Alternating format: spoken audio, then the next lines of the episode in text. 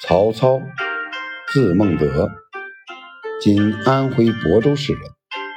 他父亲夏侯松是汉桓帝时大宦官曹腾的养子，随曹腾改姓了曹。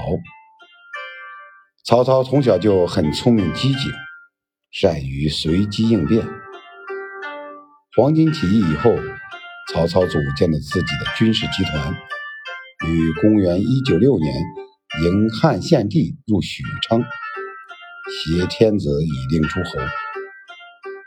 随后，他陆续吞并黄河以南的各个军阀，成为北方唯一能与袁绍抗衡的军事集团。公元二零零年，袁绍进攻曹操，曹操以声东击西的战术，在官渡一战中大获全胜。官渡之战。